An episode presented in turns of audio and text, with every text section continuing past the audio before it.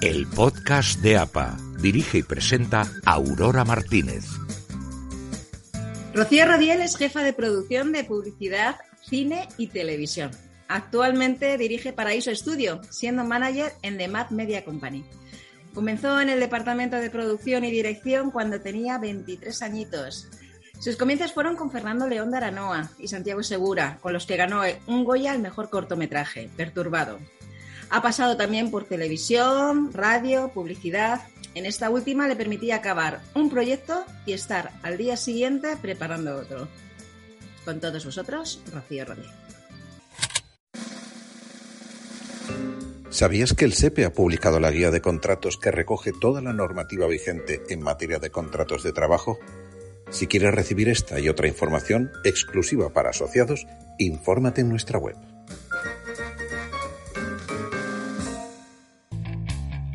APA crea una nueva figura, el socio junior. A partir de ahora, los estudiantes de disciplinas relacionadas con el audiovisual tenéis vuestro lugar. Infórmate en nuestra web. Si eres proveedor de servicios al audiovisual y quieres que te conozcan nuestros asociados y el sector, aquí tienes un nuevo canal, el podcast de APA. Ponte en contacto con nosotros en info@asociacionapa.es o infórmate en nuestra web www.asociacionapa.es. Si quieres ingresar en APA como nuevo miembro, encontrarás toda la información de los tipos de socios que te proporcionamos y el formulario de solicitud de alta en nuestra web www.asociacionapa.es. Durante este año, si eres socio, trae un amigo profesional de producción audiovisual a APA y te regalamos una cuota trimestral y él también. El podcast de APA la mejor manera de conocer el sector audiovisual. Síguenos. Hola, Aurora. Muchas gracias. Resulta, menuda introducción me has hecho. Resulta casi, casi extraño que, Aurora, tú que eres para mí mi, mi super teacher y mi maestra, que me estés entrevistando, vamos, increíble. Bueno, Rocío, sabes que te tengo muchísimo cariño. Nos conocimos en el Festival de Cannes, además. No, me acuerdo si era el año 2014 o 15 o por ahí, en esas fechas más o menos. Yo, eh, en mi fantasía de recorrerme mercados para aprender eh, muchísimo, nos encontramos allí en Cannes y, y, las dos con unos eh, proyectos muy ilusionantes que a ti te han dado muy buenos frutos, de Mad Media Company en este caso. Sí, la verdad que es, ahí sigo, ahí sigo recorriendo festivales y, bueno, festivales no, mercados, la verdad, porque detrás de cada festival ya sabéis que, hay siempre tres o cuatro días de, mercado, que es donde se, comercializa todo y se vende todo y, bueno, y también te enteras un poco de, de qué, qué es lo próximo que va a venir, en qué están trabajando, bueno. Y de mano a mano con tu socio, con Javier, que es showrunner eh, y guionista. Qué buena combinación, una producer como tú, eh, con un showrunner creativo, ¿no? Sí, bueno, a, Javier no le gusta el término showrunner porque es un término muy amplio y que le infunde muchísimo respeto él, le gusta eh, que le llamen guionista y ya está, porque es, es una conversación larga esto de, del término de showrunner. Pero sí, la combinación es buena. Eh, pues llevamos ya pues, pues como siete años peleando mucho los dos y recorriendo el mundo y los mercados y aprendiendo mucho, porque esto cambia cada seis meses. Eh, tu perfil es muy interesante. Vamos a dejar el caramelito de Paraíso Estudio eh, eh, para, para, el final de la entrevista, en el que acabaremos en la actualidad. Pero a mí sí me gustaría hacer un recorrido sobre todo tu perfil, porque aunque dice que, empezaste en la intro hace 23 años, no eres para nada mayor, pero sí que tienes un gran recorrido de más de dos décadas dentro de la profesión de producción y has hecho de absolutamente de todo. de hecho, a mí me, hace, mm, me, resulta muy curioso que, empezaste en Ciencias de la Información, estudiando en Ciencias de la Información del CEU de San Pablo de Valencia, pero empezaste en la radio, en una emisora de radio. pero te ofrecieron la posibilidad de trabajar en un festival de cine eh, donde acabaste de jefa de prensa, no de producción, en el Festival Internacional de Cine de Comedia de Peñíscola, y ahí es donde el cine te conquistó, ¿no? Sí, además la comedia, que era muy, era muy, bueno, y es muy, muy español. Eh, entonces, fíjate, me acuerdo que, ¿cómo se llama? El, periodista eh, que ahora es un gran director de cine. Entonces, yo trabajaba en, el departamento de prensa y, ¿cómo se llama el director? Por favor, eh, echarme una mano. Aurora, el del niño. No sé, ahora mismo no caigo. Bueno, da igual. Eh, el director de cine ahora tan conocido que ha hecho El Niño, ¿os acordáis de esa peli? Mm, me estás hablando del siglo pasado, ¿verdad? Daniel Monzón, coño. Daniel Monzón. Daniel Monzón era, era un, crítico de, cine y periodista Y, yo sí, y, la verdad que sí, me acuerdo de él porque, porque fíjate qué salto también más cuantitativo y cualitativo ha dado Daniel Monzón. Eh, y, bueno, yo, yo sí, ya me enamoré ahí y, luego tuve una pareja que se dedicaba, que se dedicaba también a la profesión y ahí empecé a aprender. El, el, eh, me metí en producción y, ya nunca más, ya me quedé atrapada ahí y ya nunca más em, he querido hacer otra cosa que no sea producción. De hecho, te viniste a Madrid, ¿no? Te viniste a Madrid. Me vine a Madrid. Y conociste a, tu mentor, a Manolo Maggi. A Manolo Maggi. Él me enseñó a leer guiones y aprendí mucho con él. Y, y, nada, producción para mí, como es el sitio donde sucede todo, pues eh, fíjate, hasta el infinito y más allá. Es que tienes tantas posibilidades en, ese departamento, porque a mí siempre me ha gustado conocer un poco de todo, ¿no? Y he estudiado guion, pero no para ser guionista, sino para ser una buena productora. Exacto, que eso es muy importante también. Exactamente. Entonces, bueno, todo, todo lo que quieras puedes hacer desde el departamento de producción, porque todo pasa por ahí. Ya a mí me parece la mejor escuela. Siempre le he tenido muchísimo respeto a ese departamento y, estoy encantada de, seguir en ella y espero morir con las botas puestas en el departamento de producción. Fíjate eh, que, Manolo Maggi te dio la oportunidad de ser directora de producción de varias producciones, entre ellas dos cortometrajes, el de Perturbado que habíamos mencionado en tu intro y también fue otro de, Sirenas, ¿no? Eh, con Fernando León de Aranoa. Con Fernando, que la verdad es un placer trabajar con él. Es, un, es un director que, no sé, ya en sus comienzos es que eh, ya veías un talento en él y tenía las cosas súper claras. Es, una gozada rodar con alguien como Fernando. Y, fíjate que hicimos un corto y, ya dejó muy buen recuerdo. Y, luego llegaron los británicos y los americanos, ¿no? En el año 98 por ahí. Y tenías, eh, y con Canzamán tuviste una experiencia bastante motivadora, gratificante. Sí, mi casa y ahí aprendí muchísimo. Recuerdo que la primera vez que fui a un rodaje de auxiliar de producción, eh, pues pasé por el decorado y se caía una, copa. Estaba como en la esquina de la mesa y entonces yo, pues, pues eh, la cogí, la, la moví y la, la dejé dentro de la mesa. Bueno, la pregunta que me echaron del departamento de arte fue tan impresionante, bueno, salí llorando, era una, era jovencita y dije, bueno, lección aprendida. Desde entonces, o sea, vamos, me aprendí los límites de, del rodaje de cada departamento y empecé a tener muy claro cuál era mi sitio, claro, pero aquello, aquella bronca me marcó, ¿eh? Sí, y más con, aquellas gentes de, entonces, se trabajaba de una forma bastante más jerárquica y, Correcto. entre comillas, muy entrecomillado, insisto, muy militar. Exactamente. El, antes, cuando, cuando yo empecé, eh, era todo exactamente jerárquico y militar, era como, como, en, como en el ejército. Nadie, nadie, podía, nadie podía salirse de, sus, de sus límites establecidos. Su categoría profesional. Eh, y de su categoría y de su departamento y tal. Entonces, bueno, pues yo crecí con esa escuela, aprendí eso y es verdad que también eh, trabajé con gente muy potente de producción y, desde siempre le he tenido mucho respeto a ese departamento. En, esta etapa de Canzamán eh, estuviste en la película de Lorca, dirigida por Marcos Turinaga y con Andy García de protagonista. Sí.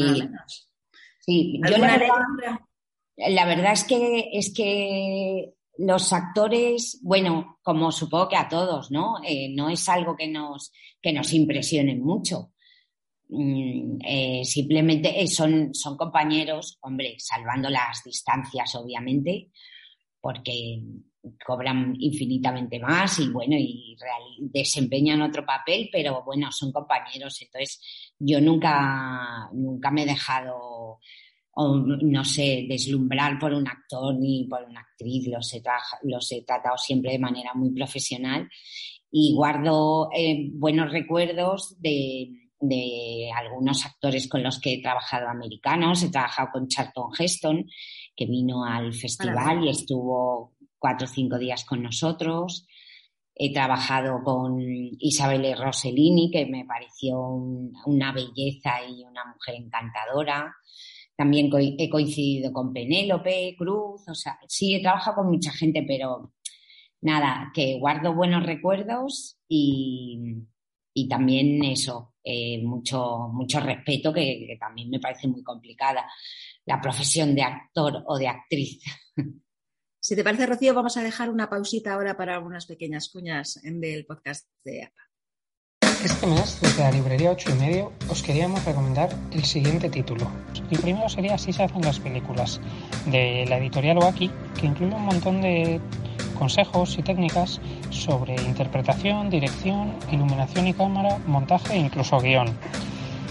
En cada una de las páginas está dedicado a uno de estos, de estos trucos cinematográficos, estas técnicas, eh, ilustradas eh, por una película, eh, un ejemplo de una película en el que se utilizan, por lo que el lector va a tener claro, en caso de haberla visto o en caso de verla a posteriori, en qué consiste exactamente la técnica que describe, que describe el autor.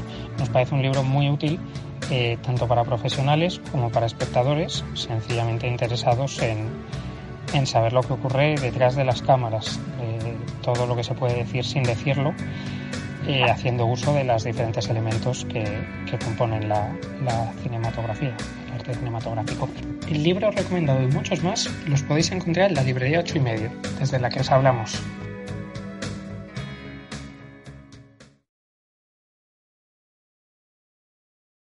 Bien, Rocío, estábamos hablando de tu etapa trabajando en, producciones internacionales con británicos y americanos, con, de tu sensaciones y, tu buen rollito con los actores internacionales. Pero me gustaría que me hablaras un poquitín de, esa etapa en la que produjiste dos cortometrajes. Eh, uno de ellos, eh, Pásala. Eh, cuéntame cómo fue producir con tu propio dinero, entre comillas, y sin comillas, hacer tu propia producción ya desde, desde, las entrañas directamente. Pues, eh, pues sí, desde, desde los inicios hasta, hasta el final, porque luego te vas por ahí de festivales y bueno, ese corto también nos dio unos cuantos premios y bastantes alegrías. Era, era muy atrevido, pero eh, es que es fascinante porque te tienes que remangar, empezar con la semillita y, a echarle mucha creatividad.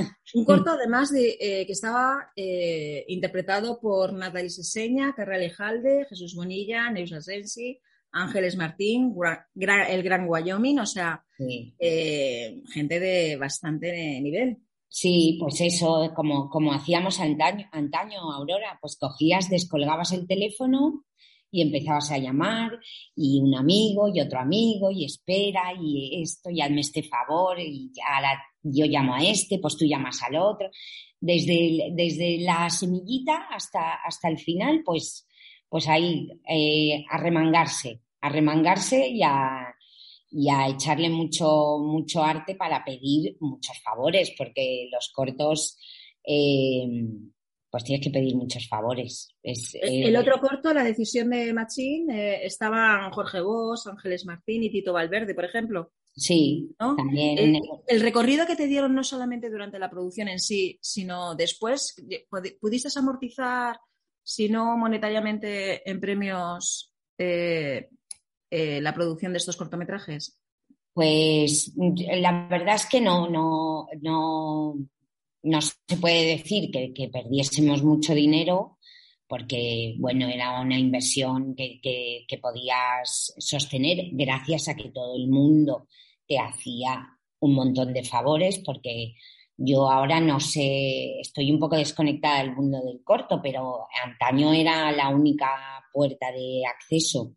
Pero es que la gente se enrollaba muchísimo y, y en cuanto veían un poquito de talento, eh, te decían que sí. Y, la verdad es que, que siempre ha sido una profesión que, que, da mucho, que es, que es muy generosa, eh, porque de verdad que los actores, eh, si les gusta el guion, te dicen que sí, vienen, se levantan a las seis de la mañana, el fin de semana están rodando, o sea, yo la verdad es que estoy, estoy muy orgullosa de, pertenecer a este gremio. Es verdad que, el, precio es muy alto porque en los momentos duros eh, y en las crisis hemos estado mucho tiempo sin, trabajar, pero, pero la gente se enrolla muchísimo y, no sé, tiene una actitud muy generosa. Después de esa etapa cinematográfica, eh, te pasaste al mundo de la producción publicitaria y ahí sí que hiciste absolutamente de todo. De todo. Absolutamente de todo, ¿no? Una primera toma de contacto fue con la Pospo, ¿no? Sí, la Pospo, eh, y, luego, y luego producir y producir y producir, porque en esa época todavía se hacía mucha publicidad, los presupuestos eran eh, bastante buenos y eh, y, la verdad es que teníamos todos los juguetes que queríamos, o sea... Claro, o sea, marcas Nike, Ford, Renault, Estado, Audi, Adidas, en la 11 también estuviste como directora de producción de, esas campañas que hacía la 11. Bastante bestia el trabajo en publicidad, eh, ¿no? Eh, cuéntanos un poquito cómo ha sido tu evolución profesionalmente hablando dentro del mundo de la producción publicitaria. Sí, bueno, la, la publicidad me dio, pues eso, eh, que mucho, mucho rodaje, mucho, mucho, mucho, porque ya te digo que terminabas uno y al día siguiente empezabas otro. O sea, si querías había mucho trabajo y tenías muchos medios económicos y, probabas eh, cámaras, grúas, eh, todo lo, todos los juguetes que, que todo el mundo soñaba, tú los tenías en publicidad. Entonces, bueno, la publicidad me dio mucha, mucha experiencia porque pues ya sabes tú que cada rodaje es un mundo, son... la presión de los tiempos en publicidad es muy diferente. Sí, exactamente. el, ritmo es frenético, es verdad. Eh, se disfruta un poco menos, pero, pero también es apasionante porque, porque, claro, cada rodaje tiene su naturaleza y sus problemas. Entonces aprendes mucho, porque a ti te parece que, bueno, este, este es súper facilito, nos lo vamos a pasar súper bien, ya veréis que este está chupado. Nada, o sea, un desastre, no, podía, no podían salir peor las cosas y decías, pero bueno, pero si esto es ABC, pues no, de ABC nunca, nunca había, eh, había un rodaje fácil, jamás tampoco habían tantos medios, no era, no era tan fácil como, como ahora en algunos, en algunos aspectos, ¿eh? pero bueno, yo supongo que ya, ya hablaremos en otro podcast de, la evolución que ha sufrido la, producción, porque tú, Aurora, también tienes, tienes recorrido y, notarás una diferencia muy grande ¿no? del pasado al, al presente. Sí, ahora somos más esclavos de la tecnología, lógicamente. Eh, antes las órdenes salían a través de, una maquinita y te ponías los dedos pringados de, tinta. ¿Te acuerdas? Hace 30 años. Y, ahora las órdenes casi se imprimen, se imprimen muy poquitas y el resto ya todo el mundo las recibe en sus móviles, ¿no? Pero bueno, eh, eso es en plan anecdótico. Luego las tecnologías nos han, nos han absolutamente conquistado. Desde tu punto de vista, ¿esta evolución también ha sido en, en tu propia práctica tan bestial?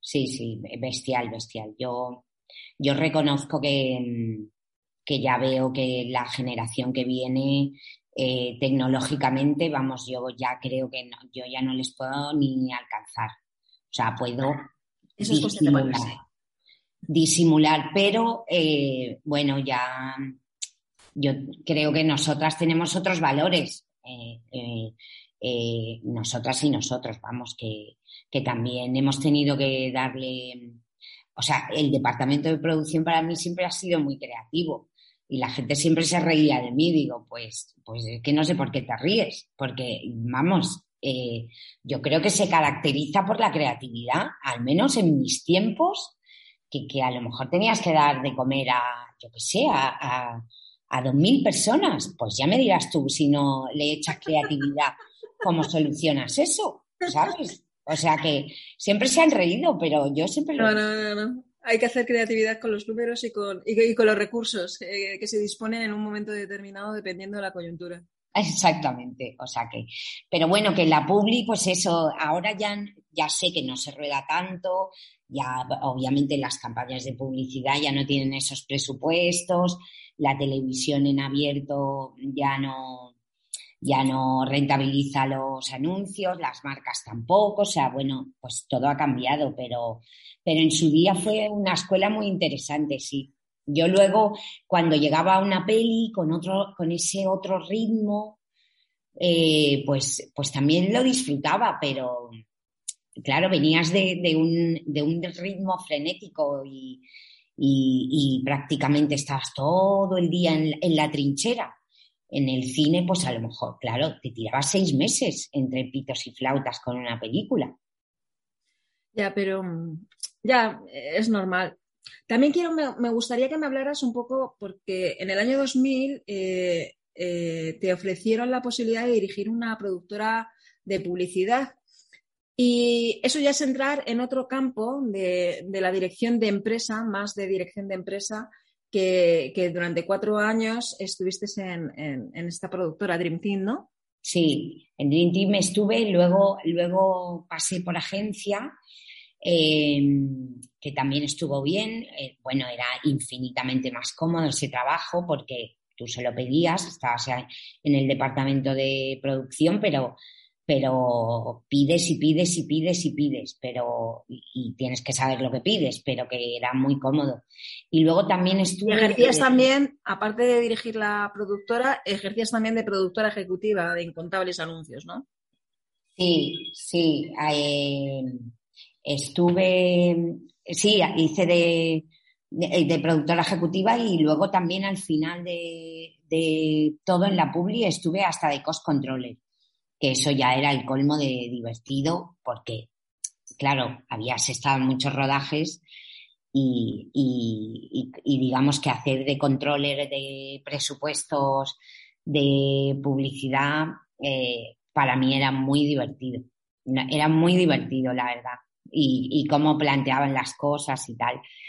Era muy divertido porque yo tenía mucha experiencia y, me lo pasaba muy bien, la verdad. ¿Y cómo es trabajar con agencias de publicidad internacionales? Sackenton, McCann, Ericsson, etcétera. Pues, pues vamos. ¿Cómo es trabajar con ellos?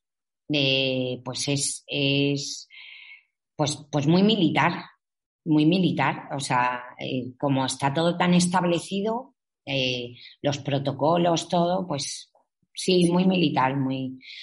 De todas formas, las agencias y la publicidad, en la época en la que yo estaba, era un poquito delirante todo. Em, porque había dinero, entonces pues de repente rodabas un anuncio y se quedaba en el cajón, el cliente no lo quería, cambiaban al directivo, era, no sé, eran tiempos donde cualquier cosa podía pasar en, la publicidad y cualquier cosa podía pasar en un rodaje también, ¿eh? Desde no presentarse pues los clientes hasta mm, que no le gustara a la hija del dueño de la marca y entonces eh, se tiraba la basura, no sé, era complicado. Y eh, más o menos en esa etapa un poco posterior, eh, también estuviste con el resurgir del branding content como tal y, la narrativa de las nuevas marcas, ¿no?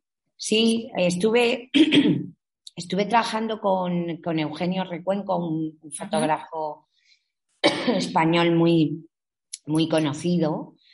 y, hicimos muchas cosas para marcas de lujo y eso también estuvo muy bien. Pero vamos, ahí también teníamos unos recursos muy limitados y tirábamos mucho de creatividad, mucho, mucho. El departamento de producción, que era el que yo dirigía, y, todos los departamentos, o sea, em, trabajábamos mucho y, le dábamos mucho a la materia gris, mucho, mucho. Yo recuerdo esa época dura, pero, pero donde me permitió también aprender muchísimo. Si lo bueno de la producción es que como es como, como la peli de, de Pixar, es como el infinito y más allá. producción es todo, entonces hay, hay tanto recorrido ahí que fíjate todo lo que te da de sí y, todo lo que te ofrece de horizontes la, producción. Porque bueno, Vamos a escuchar unas, unas cuñitas y a la vuelta quiero que me hables de, tu viaje a Japón. ¿En serio han gastado dinero en eso? Todos sabemos que las películas son muy caras de producir y que Hollywood es un mundo muy excéntrico. Nacho Sekegabada, uno de nuestros socios favoritos de APA, nos reúne los gastos más locos de la historia del cine en Twitter, en su hashtag hilo sobre producción. Esto es compromiso con la historia. En los cómics originales de Deadpool, Wade es fan acérrimo de, de Bean, Arthur, por lo que decidieron pagar 10.000 dólares para tener los derechos de imagen de la actriz de las chicas de oro y poder usar su foto en la camiseta que se ve en la película. Y luego os preguntáis cuánto valen eh, pagar derechos de imagen por hacer camisetas. Si os han gustado estas curiosidades, no dejes de seguir hashtag hilo de nuestro socio de APA, Nacho S. Cavada. Más gastos locos de la historia del cine en el próximo programa. Bueno, cuéntamelo de Japón. Por favor, cuéntamelo. bueno, lo de, Japón pues también fue como un paréntesis, pero también fue eh, en realidad ejercer de, jefa de producción, porque eh, monté una tienda japonesa, me fui a Japón, allí conseguí los proveedores, dónde comprar, todo y te aseguro que en la época que iba yo mm, no había mm, las estaciones de metro, los mapas de metro estaban solo en japonés. O sea que era complicado, ¿eh? Muy complicado. Ese país es tan apasionante como complicado, pero en realidad montar una tienda y, y traer cosas de Japón también era como hacer una producción, ¿eh? Ya imagino, ya. Y de hecho, bueno, te pasaste a la producción de eventos. ¿No contenta con montar una tienda en Japón? Vas y te pasas a la producción de eventos. También he hecho, sí, también he hecho bastantes eventos. Eh, porque, bueno, cuando eres freelance, pues, oye, para lo que te llamen, ¿no? Sin ningún problema, no, no le dices que no a nada. Eh, vamos, yo al menos siempre he tenido esa filosofía. Eh, primero porque lo normal es que tengas que comer y segundo, porque, oye, soy freelance, soy una profesional y si me ofreces algo que sé hacer, pues obviamente te voy a decir que sí. O sea que sí, lo de los eventos también es divertido, un poco estresante porque... Tienes una fecha límite, lógicamente. Fecha límite y, y, todo en directo y muchas cosas tienen que salir bien y hay muchas posibilidades de que algunas no salgan bien. Entonces, es un poco estresante, pero, pero bueno, eh, esta profesión es muy estresante. Yo llevo una colección de úlceras, no sé, incontables, no sé el resto cómo lo somatizan, pero yo ya tengo mi colección de úlceras, sí. Bueno, y em, cuéntanos un poco también, eh, bueno, cómo te hiciste socia de APA y qué te aporta APA. Sí, bueno, yo la verdad que, siempre me pareció una idea estupenda esto de agruparse y, y ese lema de la unión hace la fuerza.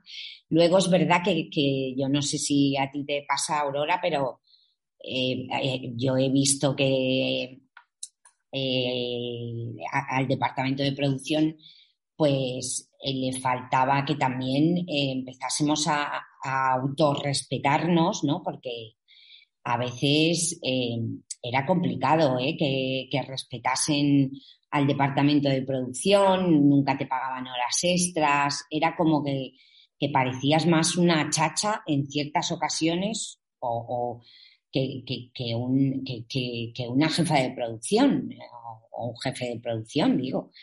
Yo he visto cosas que no me han gustado nada a lo largo de mi profesión que se han hecho al departamento de producción.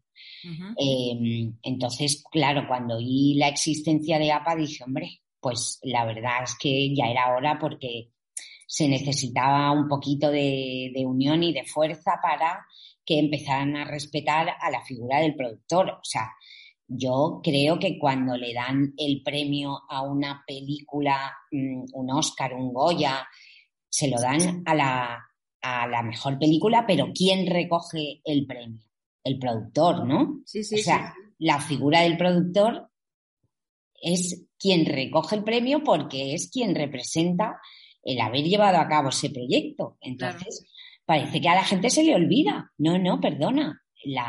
El premio es para el productor. Entonces, yo también eh, estoy viendo que, el departamento de producción cada vez está mejor pagado, está mejor considerado, más respetado y creo que, que APA pues está ayudando mucho a eso. Entonces los propios compañeros de, la profesión me hablaron de APA y me pareció una idea estupenda. Ahí que fui yo de cabeza, vamos. Y, y, de hecho, siempre que puedo, se lo recomiendo a todo el mundo con el que trabajo, porque creo que tenemos que estar unidos, respetarnos mucho y, Muy bien, muy bien. Tú recomienda, porque ya sabes que si recomiendas a, a alguien, ese alguien se ahorra una cuota y tú también. Exactamente, mira, pues vamos, un chollo, un chollo. no, pero me gusta mucho APA. La verdad que, me, creo que, está haciendo una función fantástica para todos y yo acudo muchas veces a, la asociación para muchas cosas y me siento como en familia. Me siento bastante protegida, que, que creo que para la gente freelance eso también es muy bueno. En Petit Comité, tú y yo, que somos amigas, me llamas maestra, sabes que en, este año 2022 tenemos una gran novedad dentro de la asociación porque abrimos nuestras puertas a los socios junior, que son aquellos alumnos destacados que vengan recomendados por sus profes o algún miembro de socio de APA o algún eh, socio de APA docente. Tienen que venir recomendados y les abrimos las puertas para que tengan todas las facilidades y todas las eh, cositas que ofrecemos en APA. ¿Verdad, Bea? Sí, me dice que sí con la cabeza. como los perrillos, hace así. Eh, os, lo, digo en voz porque no quiere, no quiere aparecer su voz. Pero sí, abrimos esa oportunidad a nuevos socios junior dentro de APA, cosa que creo que es muy positivo eh, de cara al futuro de nuestro sector, el abrir las puertas. Háblanos también, de, durante el 2019 trabajaste de colaboradora en el programa de radio Esto me suena, hablando de ah, series. Sí, sí, fantástico. Y nosotros vamos a tener la posibilidad durante los próximos podcasts, en algún momento, que vas a tener la posibilidad de hacer de conductora del podcast de APA eh, junto con Rodrigo Espinelo Coco Palacios, como ha sido habitual durante estos últimos eh, programas. ¿Qué te parece la forma de colaborar con, el podcast de APA, teniendo esa experiencia previa en radio? Yo la verdad es que, eh, claro, la radio es, es, mi gran amor desde jovencita, que, que empecé con, con Javier Sierra ahí en una emisora de pueblo y él estaba con sus ovnis y yo con mis, con mis magazines y mis, y mis cosas. no sé quién, cuál de los dos eh, deliraba más, pero bueno, a él le ha ido muy bien con sus ovnis eh, y, y, yo adoro este medio, adoro el podcast, adoro la radio, adoro la voz. Eh, es que me gusta tanto que, que, la verdad es que estoy encantada. Estoy encantada unirte al equipo y además que me, que me resulta muy interesante pues pues eso, que, que como os decía antes, que, como le tengo tanto respeto al departamento de producción, me apetece mucho ver la evolución que ha sufrido porque yo mm, sí que de verdad veo muchísimos cambios súper interesantes y también eh, veo muchas cosas que es una pena que se hayan perdido, pero bueno, que sí que puede estar bien eh, adentrarnos un poquito ¿no? en esa evolución, Aurora, para, para ver también para que la gente joven y, las nuevas generaciones, bueno, pues aprendan un poquito de, de, cómo se hacía antes la producción, porque, oye, tienes que tener el, eh, tu talento, ¿eh? No, esto la, base, es la, base, la, base, es la misma. Lo único es adaptarse a las nuevas tecnologías, no, no tiene más misterio, yo creo. Sí, sí. lo la base es la misma, Sota Caballo Rey. Sí, lo que pasa que lo bueno que tenía antes eh, como esa, ese, esa estructura militar que hablabas tú y piramidal, ¿no? Que empezabas desde abajo era la meritocracia, que eso también... Eh, es necesario en nuestro sector que la haya, ¿eh? Sí, tiene mucho valor y a veces yo veo que se la quieren saltar. Entonces, yo creo que, hay que hacer mucho hincapié en, esa, en ese ascenso, ¿no? En esa evolución. Y hay que pasar por ahí sí o sí, sí o sí. Yo a mis alumnos les digo, mira, yo os estoy enseñando a hacer un presupuesto. Perfecto. Eh, eh, tenéis que saberlo cómo se hace, pero tenéis que empezar a la producción desde abajo. Si no, cuando estéis arriba no vais a ser personas humanas maduradas, con una madurez importante para poder saber exactamente cómo, cómo, se produce y, cómo, cómo, cómo, afecta esa producción al resto de los departamentos y de las personas que estás contratando. Tienes que vivirlo desde dentro para, y, llevar una, trayectoria desde, desde, lo más bajo hasta lo más alto para luego eh, lo más alto sea lo más normal. Pero si llegas a lo más alto sin haber pasado por ese tipo de meritocracia desde auxiliar, puede que no tengas la madurez suficiente como para, para gestionar eh, con profesionalidad eh, un, presupuesto importante. sea un corto me da igual que sea corto, que sea un largo, que sea una producción de una publicidad, me da igual que sea una serie de televisión para plataforma o lo que fuera. Tienes que tener madurez y eso un niño de 24 años pues es un adulto, porque es un adulto, tiene su carrera, tiene sus conocimientos, eso hay que respetarlo absolutamente, todos hemos pasado por esa etapa, pero también tienes que pasar por la etapa de trabajar y relacionarte trabajando.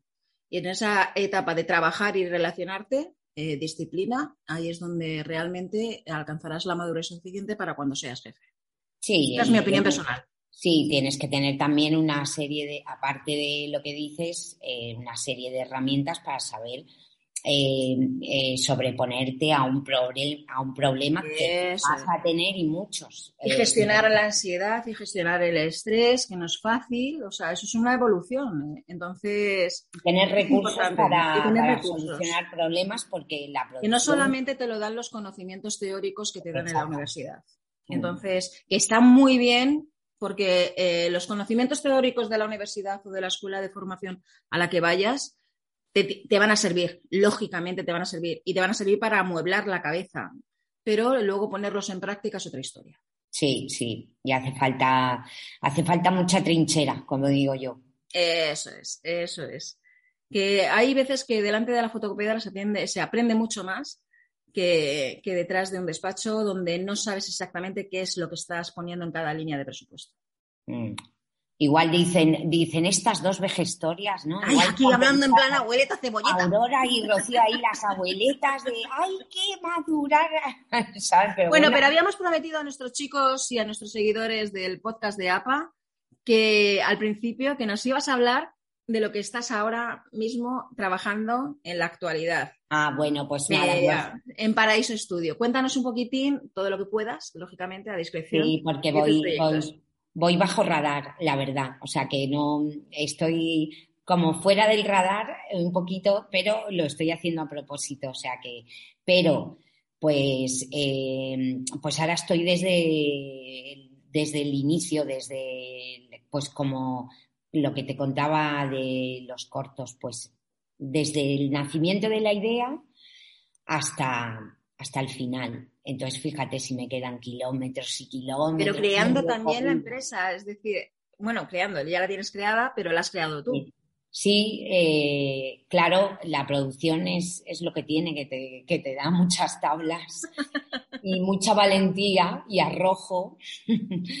y entonces, nada, ya decidí hace tiempo con Javier montar, no, montar nuestra propia productora.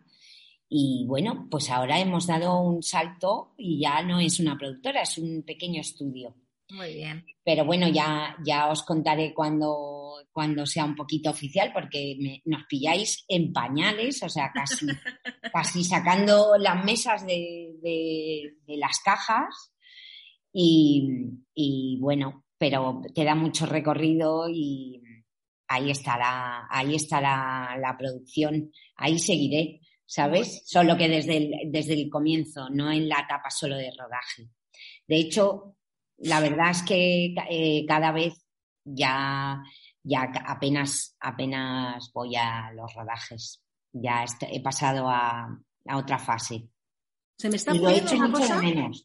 Se me está ocurriendo una cosa que tal vez a lo mejor en, un futuro podcast, eh, este año o el año que viene, podamos hablar con socios que hayan montado productora o empresa. Podría ser interesante. y crear ahí un coloquio de anécdotas de cómo se sienten siendo también eh, empresarios, entre comillas. Y sin comillas, ¿verdad? Es que da mucha valentía y arrojo esto de la producción. Muy bien. Bueno, pues Rocío, ha sido un placer compartir esta conversación contigo. Espero que, hayas disfrutado.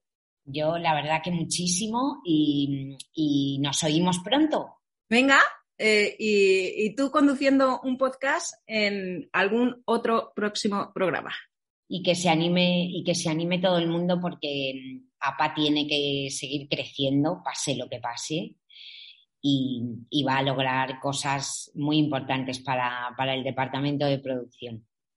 Si quieres estar informado de lo que sucede en el sector audiovisual, sigue el blog de nuestro socio Rodrigo Spinner, produccionaudiovisual.com. Allí encontrarás todas las novedades de la industria del cine y la televisión de nuestro país.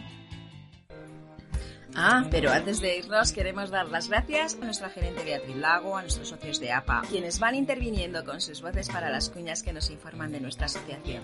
Gracias, compañeros. Y Arturo Cres, quien nos ha